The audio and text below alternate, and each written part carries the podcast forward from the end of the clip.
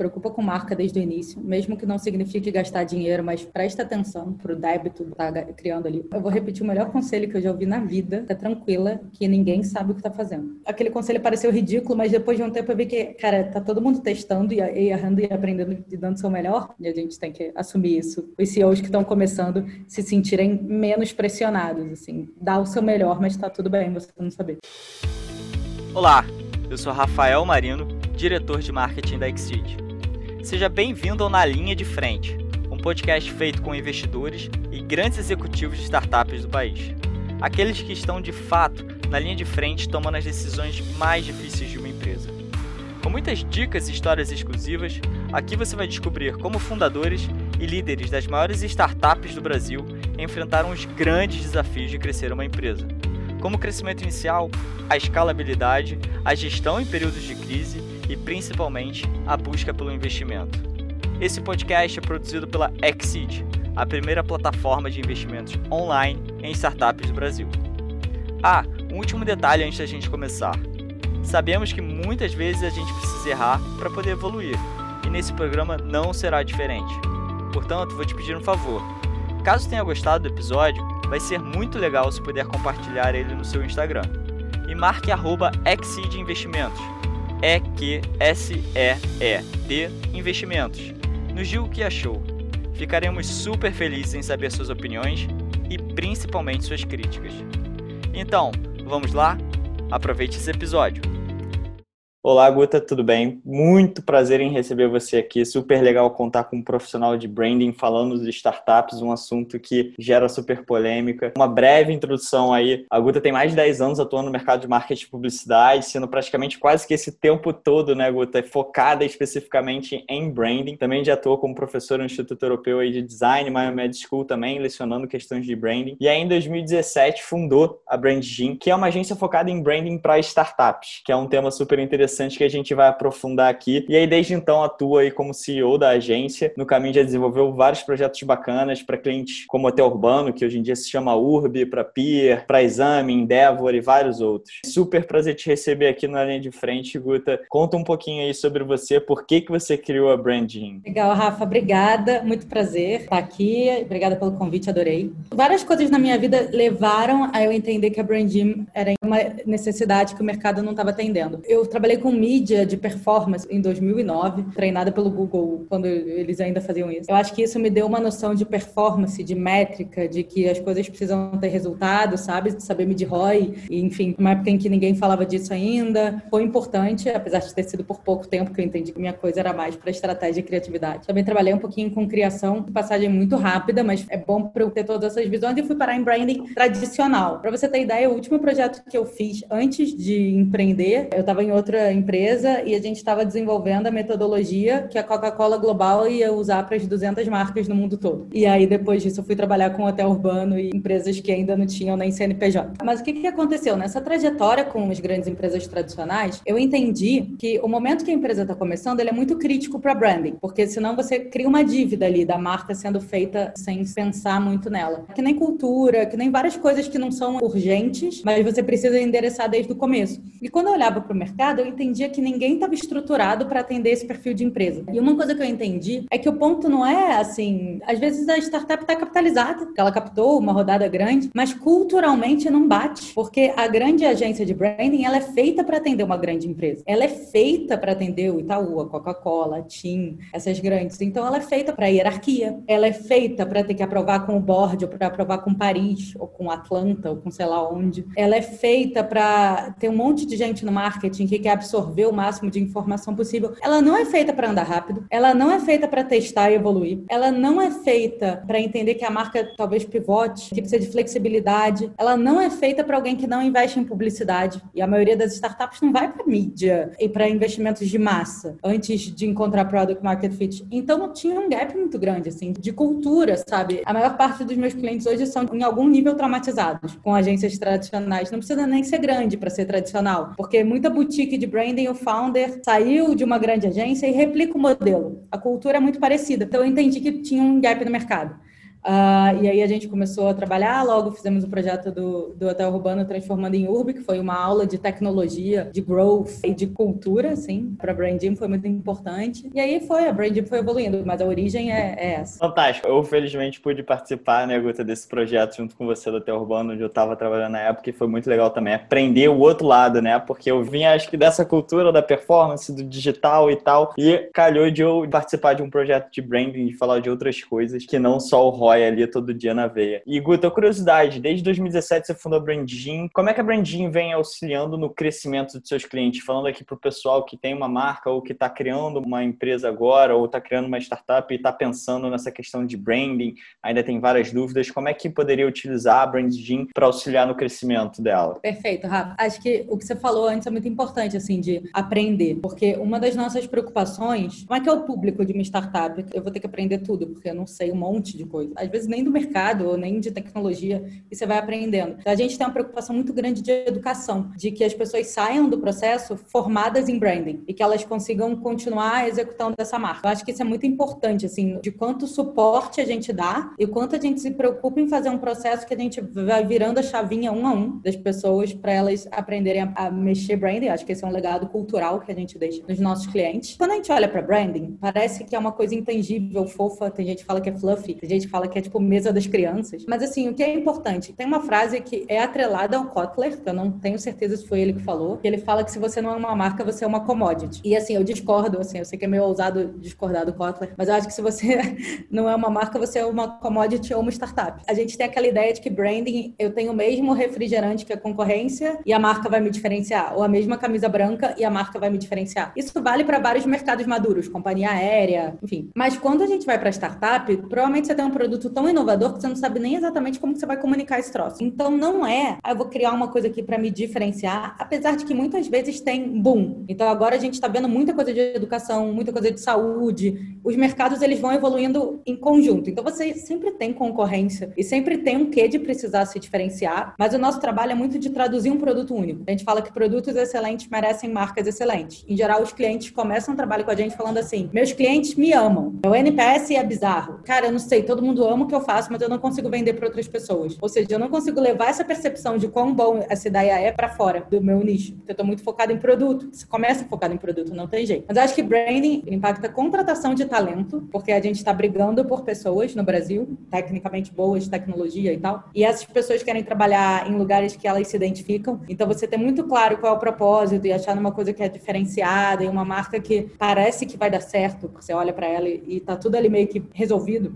no sentido da comunicação. Então esse é um impacto. Cara, impactos são CAC e lifetime value, basicamente. Porque o esforço para você vender para alguém que não te conhece é muito grande. Você tem que explicar o que você faz, você tem que explicar no que, que você acredita, você tem que explicar como seu produto é inovador. E muitas vezes engenheiros não são bons de explicar isso. E aí as pessoas não entendem. Então tem um monte de empresa que não dá certo porque não conseguiu se conectar mesmo tendo um produto muito bom. Então acho que CAC é um grande impacto e começa a cair antes do projeto terminar. A gente começa a ver o CAC cair, porque a gente já definiu a argumentação, já definiu o posicionamento, já começa a testar e já começa a ver impacto de CAC pago, porque tá tudo mais bem resolvido, e um crescimento orgânico. Lifetime value, porque assim, eu acredito nisso. Eu acredito no que essa marca fala. Eu quero ser parte dessa comunidade. Gosto desse propósito. Eu voto nessa empresa com meu dinheiro, assim. Ela me representa. E um produto não pode me representar, sabe? Só uma marca pode me representar. Eu não sou representada por features, sabe? Eu sou representada por ideias. O grande impacto são nessas duas métricas, principalmente. Fantástico. Só para até esclarecer para a galera que está escutando a gente, às vezes alguém não sabe o que é CAC, o que é Lifetime Value. Pelo que eu entendi, então, o resumo da história, Guto, você vem ajudando seus clientes a crescerem e o branding tem um impacto muito forte na contratação, porque as pessoas se identificam com aquela marca e querem fazer parte daquele propósito daquela marca. No CAC, que significa custo de aquisição de clientes, então, quando você tem uma marca muito forte, você acaba tendo que investir menos para trazer novos clientes para você. E o Lifetime Value, que é basicamente o quanto aquele cliente vai gastar com a marca ao longo de um determinado período de tempo. Então, se você tem uma marca muito forte, você tem um público que teoricamente é mais engajado, é mais leal e vai ficar junto com a sua marca por mais tempo. Então, você vai ter esse lifetime value maior. Sensacional o seu, seu posicionamento sobre isso. E engraçado também você falar sobre você vota, né? A empresa hoje em dia, o branding, ele é, acho que a evolução do branding foi transformar antigamente as empresas focavam mais em estilo de vida, querer que seus clientes se identificassem com o estilo da marca. E E hoje em dia as empresas querem que as pessoas se identifiquem com a crença, com os valores da marca, né? E por isso o voto, a confiança na marca. E aí eu queria entrar um pouco mais nesse assunto branding, que é um termo aí que é sempre normalmente que as pessoas associam, como você até falou, um lado mais intangível, abstrato do marketing, que demanda mais criatividade, mais sentimento. Isso até faz com que seja um, um lado mais sexy. Muitos profissionais gostam de trabalhar com isso. E eu nunca vou me esquecer, na minha primeira aula de branding no mestrado que eu fiz, que o professor chegou para a sala e perguntou: pessoal, o que é branding? Aí um bando de estudantes lá de marketing, né, levantou na mão, cada um dando uma resposta mais técnica do que a outra. Ele simplesmente pegou um monte de post-it e saiu anotando vários valores. E no meio da aula ele começou a colar esses post-its na cabeça, assim. E ele falou: galera, isso aqui é branding. Ou seja, branding é a gestão de marca, mas que significa como injetar percepções, né, e associações que você quer que seus clientes tenham da sua marca. Para você, Guta, o que, que é, o que, que define branding e quando uma empresa precisa se atentar a isso? Como é que é que funciona isso? Principalmente Legal. uma startup, Cara, né? Eu concordo com a sua definição totalmente, assim, não é sua, né?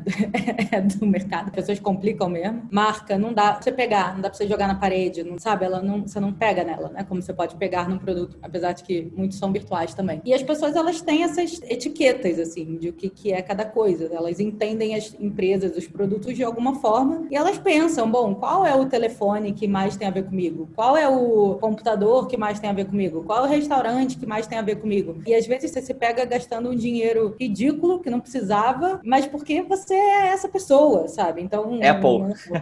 É, obviamente é o que, eu penso, né? Assim, então ele ajuda o consumidor a tomar a decisão. É óbvio que eu que trabalho com branding, meu computador é da Apple, assim, e eu fico chateada quando o dólar sobe, que o preço sobe, mas eu em nenhum momento penso que eu vou deixar de ter um computador da Apple. Assim, ele diz tanto sobre o meu dia a dia, sobre mim, não consigo nem imaginar outra forma, assim, é parte de quem eu sou. Então, acho que a marca, ela ajuda o consumidor a tomar a decisão, que a pessoa se identifica tanto no sentido de qualidade, na parte mais tangível mesmo, tipo a Vivo, por exemplo. A Vivo pega bem, né? Eles falam isso, assim. Então, as pessoas que querem um telefone bom e, tipo, não, eu sou a pessoa que tem o melhor. Então, o meu telefone vai ser o mais caro, que também é o que pega melhor. Então, você pode trazer essas associações para produto mesmo no mercado comoditizado como de telefonia, e você pode trazer isso para marca, que é o que a gente vê muito em moda, ou coisas que tem mais a ver com a personalidade das pessoas mesmo. Sobre a sua pergunta de quando, eu acho que assim, a partir do momento que você tem uma empresa, você tem uma marca. E é isso, né? Então você está tentando prospectar um co-founder ali para entrar com você. Você tem que vender a visão, você tem que vender o que é esse sonho, o que é esse troço que a gente está construindo. Ninguém está construindo um app. E aí as pessoas vão para, ah, a gente vai mudar o mundo. Tá, mas todo mundo, como que você vai fazer isso? O grande potencial do Brain é quando você consegue ser amplo, assim, do tipo mudar o mundo, mas de uma forma específica, porque aí eu consigo me engajar. Então acho que desde o primeiro dia você tem que se preocupar com marca. Desde o primeiro dia você tem que contratar uma agência de branding? Não necessariamente. Tem uma empresa que eu dou mentoria que ele falou, cara, Guta, você me explicou muito bem no início e eu entendi e, e ele voltou alguns anos depois falando, agora acho que é hora de investir em marca. Eu acho que você tem duas opções quando você começa um business. Você vai entender, olhando para sua estrutura, o que, que é isso que vai te dar o diferencial competitivo. Então pode ser que eu vou espremer os preços para baixo, né? O custo, eu vou ganhar eficiência. Muita empresa de tecnologia parte desse pressuposto. Vou ganhar eficiência, vou vender meio que conveniência, facilidade. E aí é muito difícil construir marca nesse lugar, que é o da Amazon. E assim, apesar deles terem uma marca dita muito valiosa, porque você compra qualquer coisa que tiver o nome Amazon, eu não consigo pensar em muitas coisas além de, wow, como eles entregam rápido. Ué, já comprei, já, já veio, sabe? Então, essa eficiência, assim, é a palavra talvez mais forte da marca deles. Você pode entender que você vai testar produto, errar e acertar um pouco e se basear um pouco em feature, teste e tentar chegar mais perto de product market fit e aí investir em marca. Ou você pode entender que marca é essencial. Isso em geral vale para B2C, direct to consumer,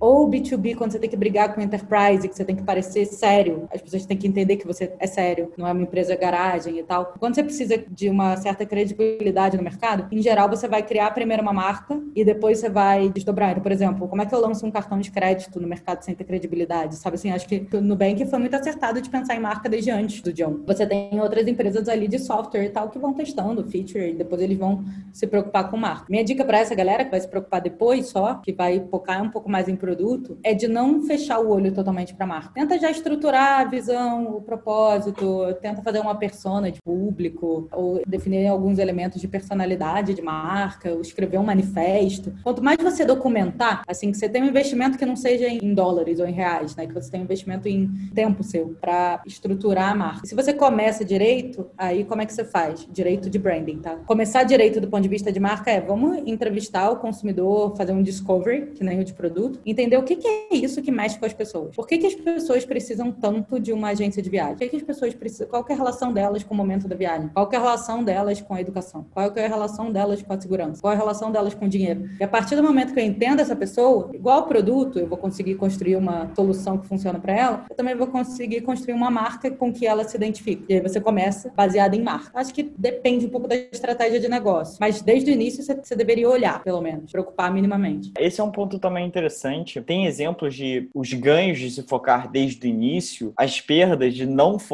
desde o início. Você já viu cases nesse sentido de empresas que foi olhar para isso muito tarde ou que eventualmente pecou em algum sentido por fazer isso depois de um tempo só? Sim.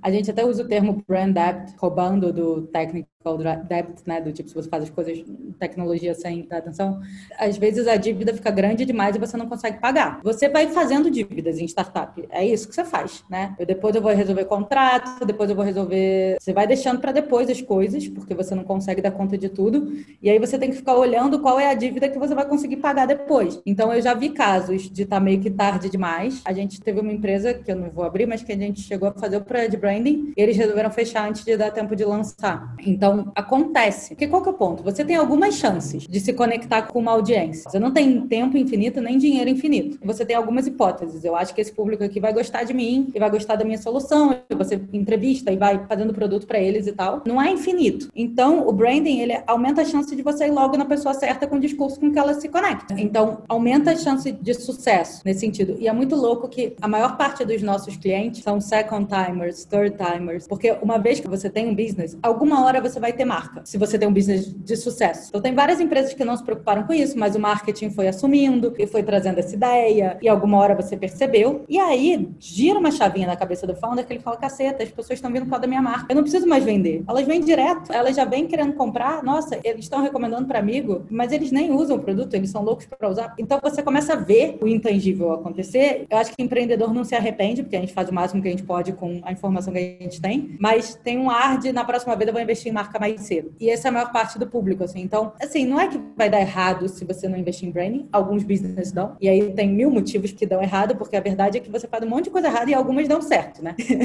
e é assim que é empreender. Então, às vezes marca é uma delas que colabora para não dar certo de forma alguma. Às vezes marca uma que deu certo e puxou um pouquinho para cima. Então, varia muito de caso a caso, do mercado, do quanto que isso é importante para o seu consumidor, enfim. Muito bacana você tocar nesse ponto de second time, né, o third time, ou seja, empreendedores que já tiveram algum sucesso antes, quando abrem uma nova empresa, começam já a olhar para isso desde antes, né? Porque é, eu acho que é um pouco até, já deve ter sido receio até de você fundar a Brand que empreendedores de startups, aquela galera que pensa como você fala em produto no começo do lugar, acabam que essa associação branding startup não é super lógica. Ou seja, por quê, né? As startups normalmente o quê? Nascem enxutas, né? Com essa cultura de baixo custo, de valores de austeridade. E o branding normalmente é associado, como você falou lá no início, de grandes agências, de grandes empresas, focar em grandes iniciativas que são relacionadas talvez à mídia em massa, a, a como posicionar a empresa de, de, uma forma geral. Aí entrando até num, num quesito que eu já tive oportunidade de fazer parte desse tipo de debate, que é quando você entra na questão de você discutir sobre um orçamento de marketing, por exemplo, como a gente vai investir. Tem empresas que têm um orçamento, tem empresas que são muito mais por questão de oportunidade, ou seja, cara, não tem um orçamento, não vamos gastar, mas assim, o orçamento não é definido, mas você pensa de outra forma, você pensa nas oportunidades e aí depois você vai pensar no orçamento. E aí sempre entra nesse mérito de como utilizar essa grana. Ou seja, se a gente vai, não, vamos investir no desenvolvimento de um novo produto ou uma nova funcionalidade que vai trazer mais usuários. Ou não, vamos focar num projeto de atendimento, né? No Brasil, ao meu ver, acho que empresas como Nubank conseguem se diferenciar de outras por ter um bom atendimento. A gente, ao contrário, por exemplo, dos Estados Unidos, atendimento é tipo lá é você ser excelente, hoje em dia já é padrão. Aqui no Brasil, você ser excelente no atendimento, você é uma marca diferenciada, né? Então, vamos focar num projeto de atendimento ou vamos, por exemplo, investir em mídia paga, porque a gente já sabe que tem um super alcance quando a gente põe em Google, quando a gente põe em Facebook, e o retorno é de fácil mensuração, né? Ou seja, todos esses três exemplos que eu dei são super mais defensáveis do que iniciativas de branding, que normalmente acho que são mais focadas em longo prazo, por exemplo, não têm indicadores tão claros de serem monitorados no curto prazo, né? E aí você pode, como eu falei, associar branding a grandes projetos, a muito investimento. Você teria exemplos de como usar o branding, de como aplicar branding com baixo custo e um alto impacto para a startup? É muito não associado branding a startup. Hoje a gente já vê algumas empresas falando que fazem. Muitas está no discurso, fala que é agile, sei lá o que, você vai ver exatamente igual a todas as outras. Ah, eu sou, faço branding para startup. Aí o case da Team, da Oi, sabe? E as pessoas falavam que era louca, né? Que startup não gasta com branding e que não faz branding que se não vai gastar. Mas hoje a gente já está provando o contrário e abrindo um pouco esse mercado. Trabalhei com mídia paga, consigo ver que as pessoas falam branding como se fosse sinônimo de institucional. E eu não sei se você lembra as coisas que a gente fazia lá no Urb, no Hotel Urbano, que era completamente growth. Que era tipo, tá, a gente precisa vender mais pacote nacional, porque o dólar tá estouradaço. Como é que a gente faz isso baseado na nossa proposta de marca? E a gente tinha esse tipo de discussão, assim, o cancelamento grátis a gente definiu no projeto de branding. O atendimento por WhatsApp também, que a gente precisava aumentar a base de hotel e ir atrás de cliente B2B também, porque a gente olhou para a concorrência. Então, branding primeiro te ajuda nesse mapa estratégico. Isso que você falou de atendimento diferenciar, pensa um funil e pensa ele dividido em três. Então, você tem a parte mais awareness institucional, você tem a parte da hora da compra mesmo, que a pessoa está considerando, Google e tal, e ponto de venda, a sua landing page mais de conversão,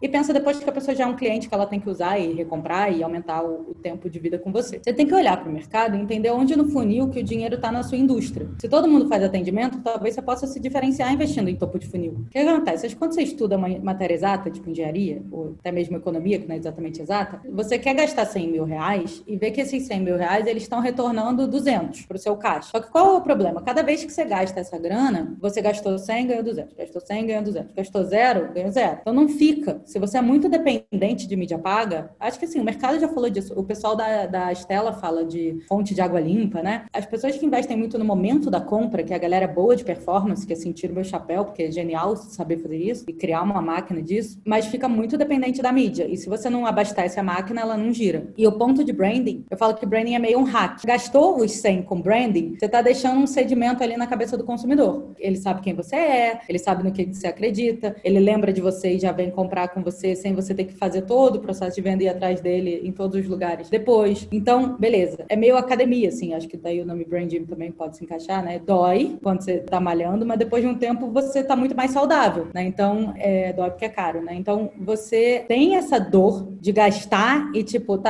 esses dois reais retornaram quanto? Tipo, eu sei, dependendo, tipo, do custo de CPC e do meu CTR e da minha taxa de conversão, eu sei exatamente. Mas em branding você não sabe exatamente. Você não traqueia cada dinheiro investido em o que, que ele retornou. Mas não é tão longo prazo. Assim, em dois, três meses a gente consegue começar a ver. As métricas de branding, elas são as métricas. Qual é a sua estrela guia? Cara, eu preciso diminuir meu tempo de venda. Beleza, a gente vai organizar essa marca para diminuir o seu tempo de venda. E diminui. E diminui em, três meses, em dois meses. É um longo prazo, tão longo prazo quanto o investimento de SEO, talvez. Porque você vai construindo pouquinho a pouquinho e de repente o negócio vira. É um pouco essa comparação de base de tempo. E não uma comparação de quando eu estiver fazendo meu IPO, esse troço vai estar se pagando. Aí varia muito da estratégia de onde você coloca a sua grana em cada etapa. Eu acho que as grandes agências, nem grandes, tradicionais de branding, parece que o brand book é feito por uma agência de publicidade decodificar. E se você não investe em publicidade, aquele troço não faz o menor sentido, sabe? Então a gente tenta trazer branding para o dia a dia. Um ponto que é interessante é que antes o marketing controlava a marca. A área de marketing tinha controle da publicidade, da comunicação, do ponto de venda e, e controlava. E hoje não é, porque o ponto de venda é o time de produto, relacionamento com o cliente é o time de atendimento ou de CS. Enfim, você tem diversos times ali responsáveis pela percepção de marca. Então, acho que quando você trabalha com startup, você tem que incluir branding como um chip na cultura da empresa para ele funcionar. E aí, tudo que você faz, você está pensando em construir marca. É tipo, agora eu vou pegar e vou botar um milhão de reais em branding. É tipo, não, tudo que você faz, você está fazendo com branding. E nem tudo que você faz, você está fazendo fortalecendo a sua cultura. E aí vai ficando mais leve, assim. Você não precisa ter um investimento institucional, não atrelado à venda, para estar tá gastando com marca. Ou seja, você pode inverter a questão. Você pode pensar no, no, nos indicadores e aplicar o branding, né? Total. Cara, você pensar marcas fortes, tipo lá fora, assim, a Spanx, ou mesmo o Airbnb, ou mesmo a Nike, assim. Você olhar na história das marcas fortes, a Ferrari, a Tesla,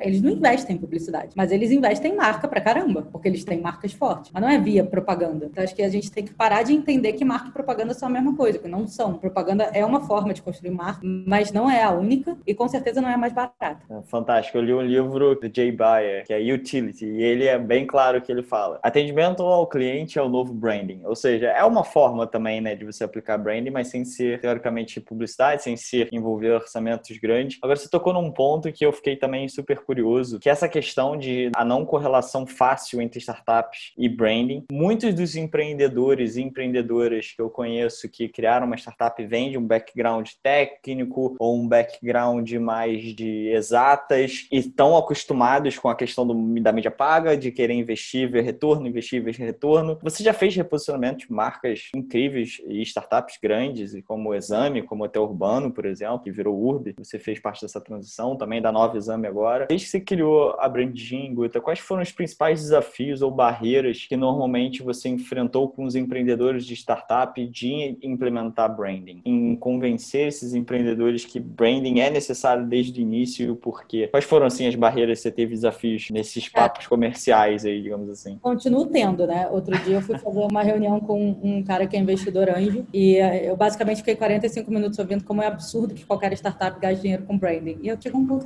que ele quis falar comigo, tipo, obrigada pela sua opinião.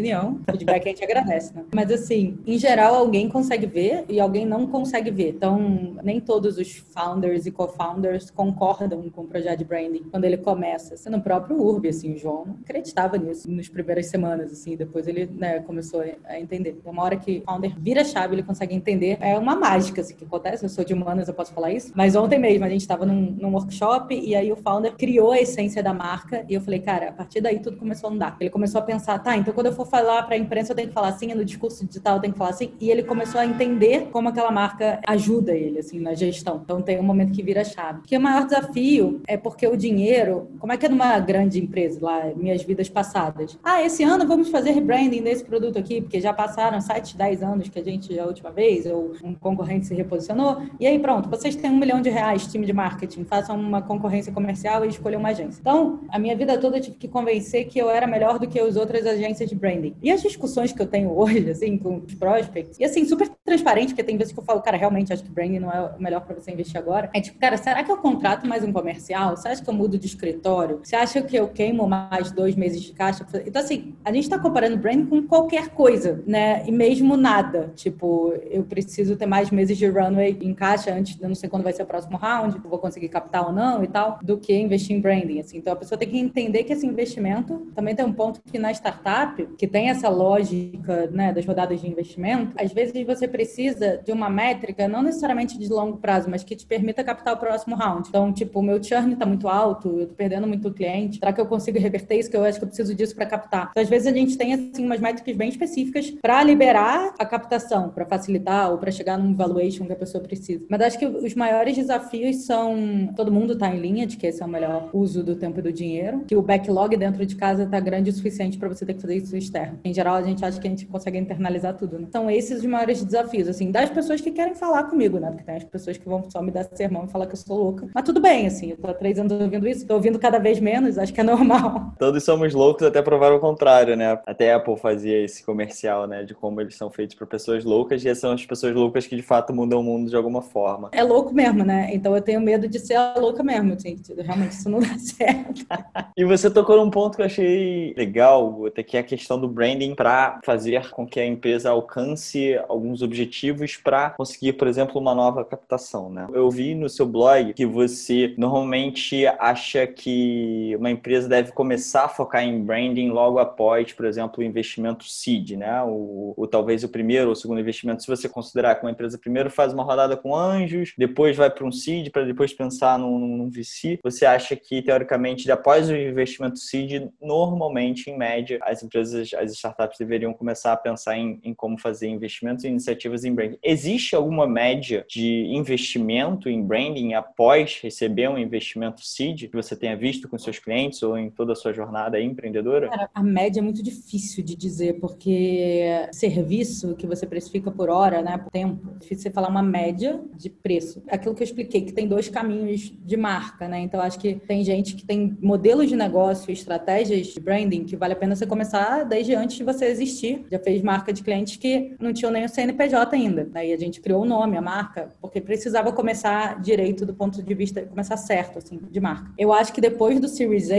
é crítico, porque você não consegue escalar. Consegue, você não consegue porque um monte de gente já fez, mas quando você escala sem ter uma marca definida, estruturada, você queima muito dinheiro, tanto da eficiência do seu time, porque eles estão meio que reinventando a roda toda vez, porque eles não sabem o que, que aquela marca significa. E aí, time que está fazendo mais comunicação ou qualquer coisa que seja interface com o consumidor. E você começa a gastar com mídia, só que nada fica, porque cada comunicação sua é um troço completamente diferente do outro. Então, o branding, nesse caso, otimiza muito e ele meio que se paga no primeiro dia. Antes de Series A, acho que vale a pena investir em branding quando o seu modelo de negócios pede. Quando você precisa ter uma interface direta com o consumidor, quando você precisa mudar o hábito, quando você está inaugurando um novo mercado, quando você está no mercado muito oceano vermelho, quando você vende para B2B no nível que você precisa da credibilidade. Eu acho que tem alguns tipos de business que não conseguem passar do seed sem marca. É, e eu acho que eu não recomendo que ninguém chegue num Series B sem ter feito um trabalho de branding. E eu recomendo que todo mundo pare para pensar e gaste tempo com branding,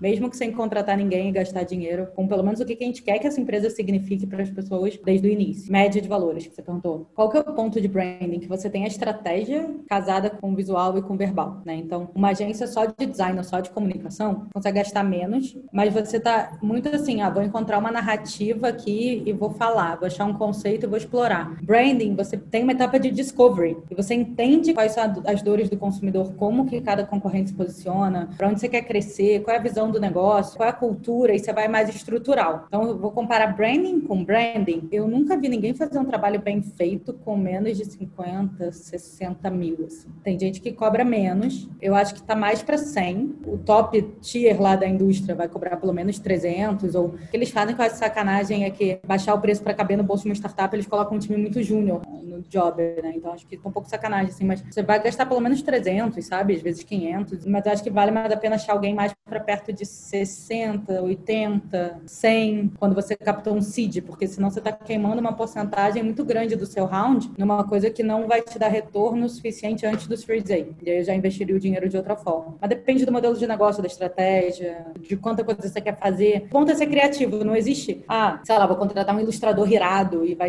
vou gastar dinheiro com isso, mas eu vou ter um, um visual muito que você bate o olho e sabe que sou eu, sabe? Então acho que varia muito da sua estratégia e o importante é você se destacar. Então é muito ruim eu falar da média, porque vale muito de olhar para o seu mercado. Se você está entrando no mercado que é, né, por exemplo, é o mercado de telefonia, que é briga de foice no escuro, assim, né? E aí a gente olha o cara ferrou, porque mesmo gastando com branding, eles não vão conseguir brigar nesse nível. Vamos pro caminho contrário, então vamos fingir que quase que não tem branding aqui, tipo, e a promessa é eu sou tudo que uma operadora não é, porque todo mundo odeia as operadoras. Então eu vou parecer que eu sou o oposto delas e parece até meio pobrinho no sentido de design, mas é porque para sustentar a minha promessa, sabe? Então é mais simples de fazer e de operacionalizar. Então é mais barato no mercado que todo mundo gasta muito com branding concorrente. Então acho que varia muito, sabe, do, do, da sua estratégia. Fantástico. Eu queria conectar isso com um outro ponto que você também tinha falado sobre time. Eu tive um episódio com o Rafa Velar que ele falou sobre isso também. Quando internalizar isso ou quando você ter que utilizar uma agência? Porque quando você começa uma startup, você não pensa em utilizar uma agência. Obviamente você tem um time enxuto normalmente, todo mundo com vários chapéus aí fazendo várias coisas, o time de marketing aglutina um bando de função. Obviamente a gente também pensa na questão da agilidade, esse tipo de coisa, né? E aí, conversando até com o Rafa, ele falou uma coisa que eu achei super interessante, que é todo esse lado de branding, é sempre bom você tentar, pelo menos, destinar a uma pessoa externa, porque essa pessoa externa está mais especializada em trabalhar com criação, já lida com várias empresas, com vários segmentos. E se você é uma startup que normalmente também você é focada no digital, você mantém interna aquela sua equipe que é focada em performance, em mídia paga, e que vai te gerar menos problemas até de você pensar em planos de carreira, porque normalmente uma parte de branding, você não consegue dentro de uma empresa ampliar a carreira daqueles profissionais, né? Um cara que é diretor de criação, para ele virar um gestor, às vezes é muito incompatível com de fato o perfil do com que ele tem que trabalhar. Como é que é a sua visão em termos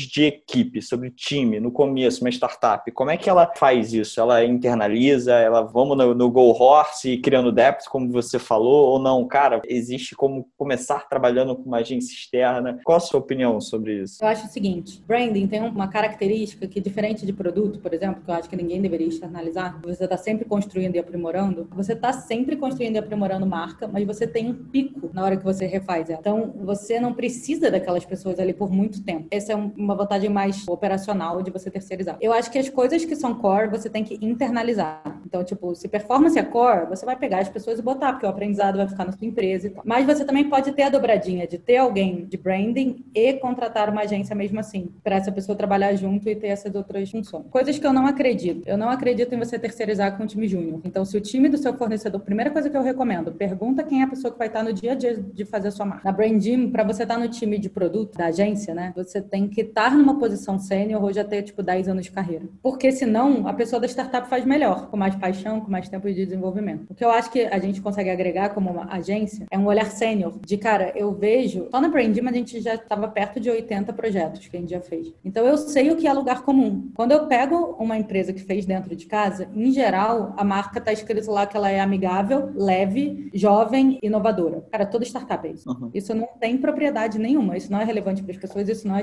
diferenciado. Não é único seu. Então, o olhar do especialista consegue ouvir, e aí tem gente que fala assim: ah, eu já fiz discovery. Ah, posso sentar com o seu time? Então, pode. Aí eu vou lá conversar. Ah, o que, que vocês entenderam de marca? Essa feature é importante, essa feature é importante. Tá, e de marca? É, de marca eles não gostam que esse concorrente demora muito para responder. Então, assim, é dificilmente o seu time interno vai ter a habilidade de entender a real necessidade intangível do seu consumidor. Porque eles são treinados para entender o tangível. Tipo, como eu construo um produto para isso. E o marketing bom para uma startup é o marketing da prática, do dia a dia. É a pessoa que chega, que sabe fazer email marketing, que sabe fazer mídia, que sabe organizar evento, que sabe gerir uma comunidade, sei lá qual vai ser a sua estratégia, mas é a pessoa que tem uma habilidade muito prática. Porque você não tem espaço no seu founding team ou tipo early team para ter alguém que vai ficar lá pensando na sua estratégia de marca. Você vai ficar é, mão na massa aqui, sabe? Todos execução, nós. Execução, execução, execução, execução e agilidade. Exato. Então, o que, que a gente faz na Branding? Primeiro que a gente opera, a gente formulou a cultura do time para a gente não ter burocracia e andar muito mais rápido e efetivamente cumprir os cronogramas, porque eu sei que um mês seu com a marca virada, nova, é um mês a mais de resultado e que você tem 18 meses para captar de novo. Então, um mês faz muita diferença, diferente de para uma grande empresa. Para contratar um terceiro, você tem que garantir que ele vai andar rápido e realmente garantir, tipo, se for o caso, você vai ligar para cliente dele perguntar se andou no prazo, garantir que o time que está te atendendo é um time sênior, que é o time que está no dia a dia, se for preciso, sai de lá para botar na proposta quem são as pessoas e que vão estar tá na reunião e que sei lá o que, se eles vão acompanhar você o projeto todo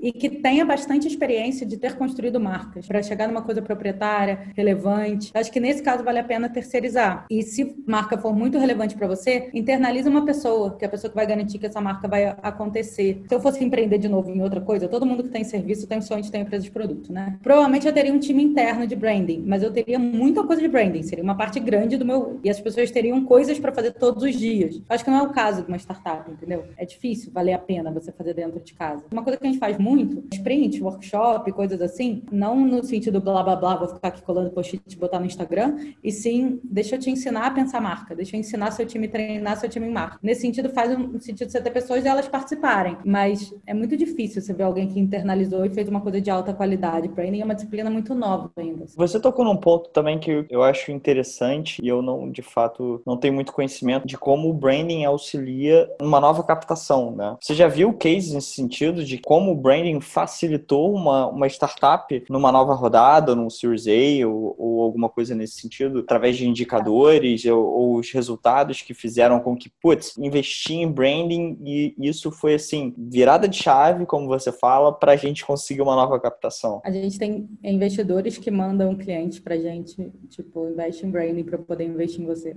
Já aconteceu algumas vezes. Falar que branding resultou numa captação leva a entender que o investidor, eu não quero responder que sim, parecendo que o investidor viu uma marca bonita e resolveu investir ali, porque eu acho que os investidores não são burros, né? Mas eu acho que é o seguinte, quando você passa por um processo de branding, às vezes você conserta essas coisas que estão erradas. Ou você está com um churn muito alto, né?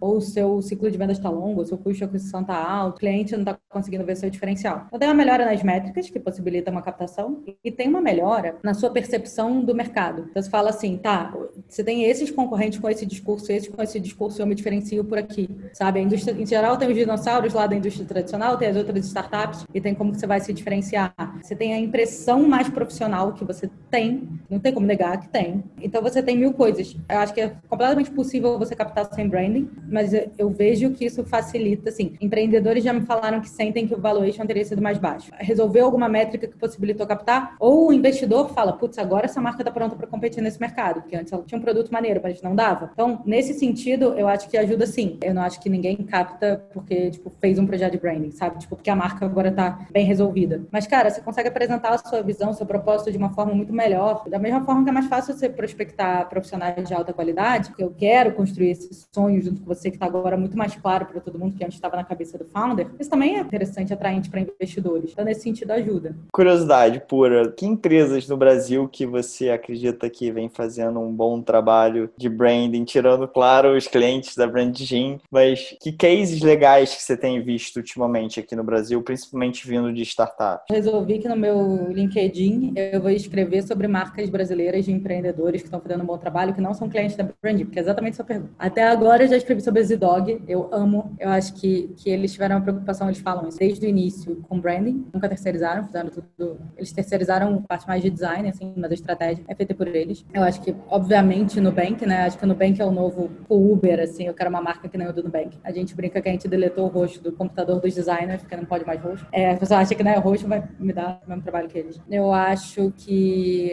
tem empresas que estão acordando para branding agora. Então, acho que a Jim Pass está fazendo uma virada e eu tô vendo eles investindo mais em marca. Eu acho que meu próximo artigo é sobre a Patches, não é startup, mas é de hambúrguer aqui em São Paulo, que para mim é uma bela construção de marca. Eu acho que tem algumas que você vê que se preocupam, mas não vi virar, tipo a Salve, sabe? Tipo, tá, eles começaram muito preocupados com branding, mas uhum. eu não, não tô conseguindo acompanhar ainda, mas eu sei que tem alguma coisa ali. Tem algumas, assim, que só estão no meu dia a dia, tipo a Rap, sabe? Eu acho que ela conseguiu uma coisa muito pela cor, muito pelo design, pela irreverência. Aí você tem outras que estão fazendo coisas, assim, que são interessantes. A Yellow tava no caminho legal, foram questões mais societárias ali do que de consumidor e tal. Então, enfim, eu, cara, eu devo estar sendo vontade de abrir o meu celular e ficar vendo os apps, assim, pra, pra responder melhor isso.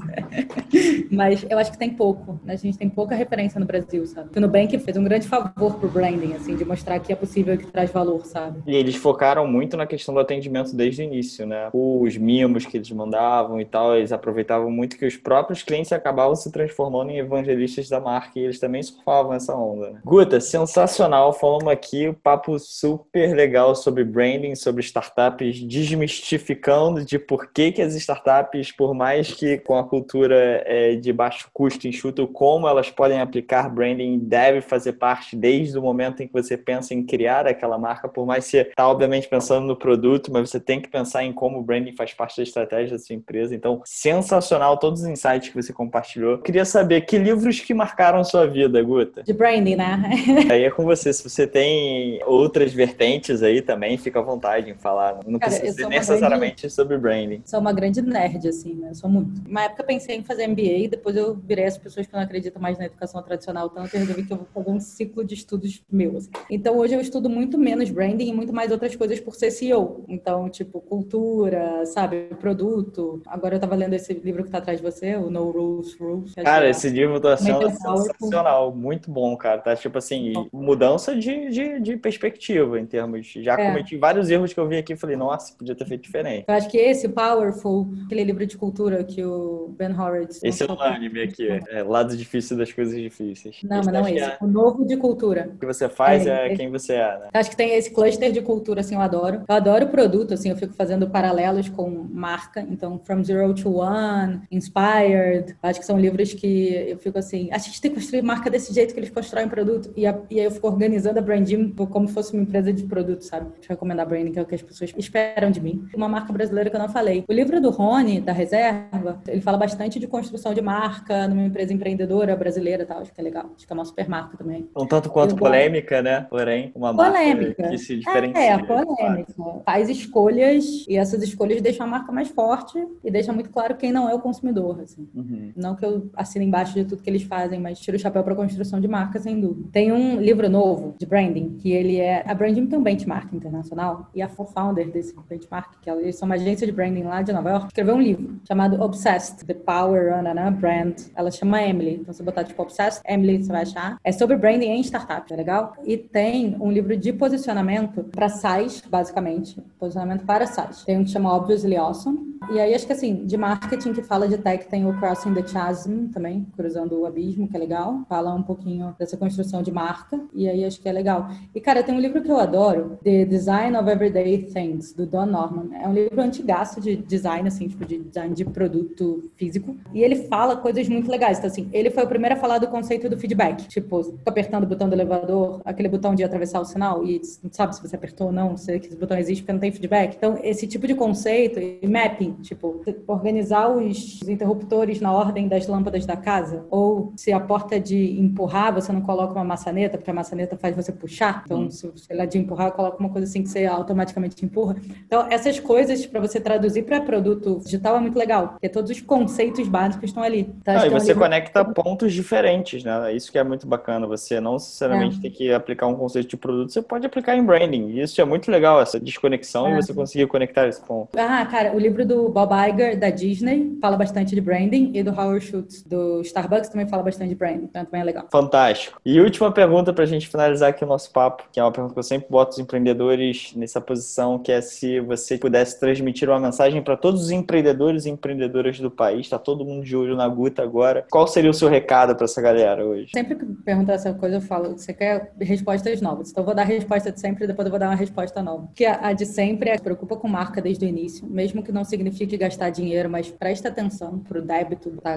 criando ali. Eu vou repetir o melhor conselho que eu já ouvi na vida. Mulheres empreendedoras têm a certa síndrome de impostor, assim. Eu, durante o primeiro ano e meio da Brandman, não falava que eu era CEO, por exemplo. Vergonha. O melhor conselho que eu recebi foi, fica tranquila, que ninguém sabe o que tá fazendo.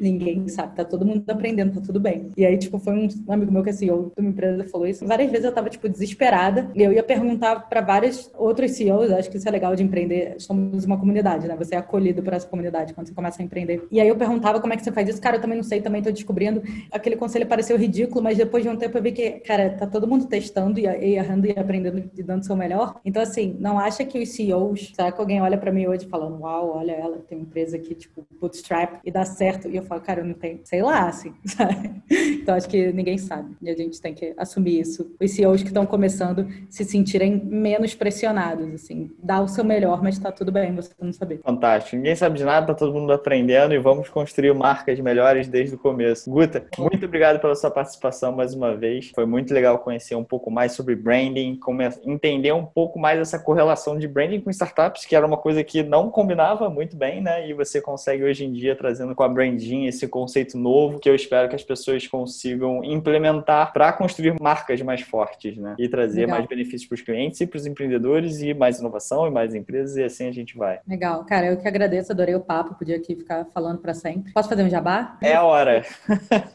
Me ocorreu porque branding startup é um tema que realmente não é falado. E você tem um monte de gente nas startups sofrendo para construir marca porque é diferente se construir marca em startup. E a gente fez um fórum, uma comunidade que é grátis, aberto, livre, quer dizer, para quem é de startup, a gente aprova. Mas no site da Branding tem uma aba de comunidade e é só pedir para participar e conversar e trocar. Então, se você quiser debater mais sobre branding, tá mais que convidado. Fantástico. E muito obrigada, adorei o papo, gostei muito. Valeu, Guta. Até uma próxima e vamos conversando mais sobre brand, sobre startups e empreendedorismo. Boa, fechado. Tchau, tchau. Tchau, beijo. Muito obrigado por ouvir o Na Linha de Frente, podcast produzido pela Exceed. Espero realmente que esse episódio tenha gerado valor para as suas futuras decisões e vamos deixar todos os materiais que foram citados bem aqui na descrição. Caso tenha gostado, adicione o Na Linha de Frente em sua lista de favoritos para receber a notificação do próximo episódio. Ah, seus feedbacks serão muito bem-vindos. Queremos saber a sua opinião. Compartilhe esse podcast em seu Instagram marcando arroba Investimentos. É que S E E D Investimentos. E nos diga o que achou. É fundamental saber suas opiniões e críticas para tornar o Na Linha de Frente cada vez melhor. Para ficar atento nos próximos episódios, não esqueça de adicionar o Na Linha de Frente em sua lista de podcasts favoritos. Obrigado pela audiência. Nos vemos em breve.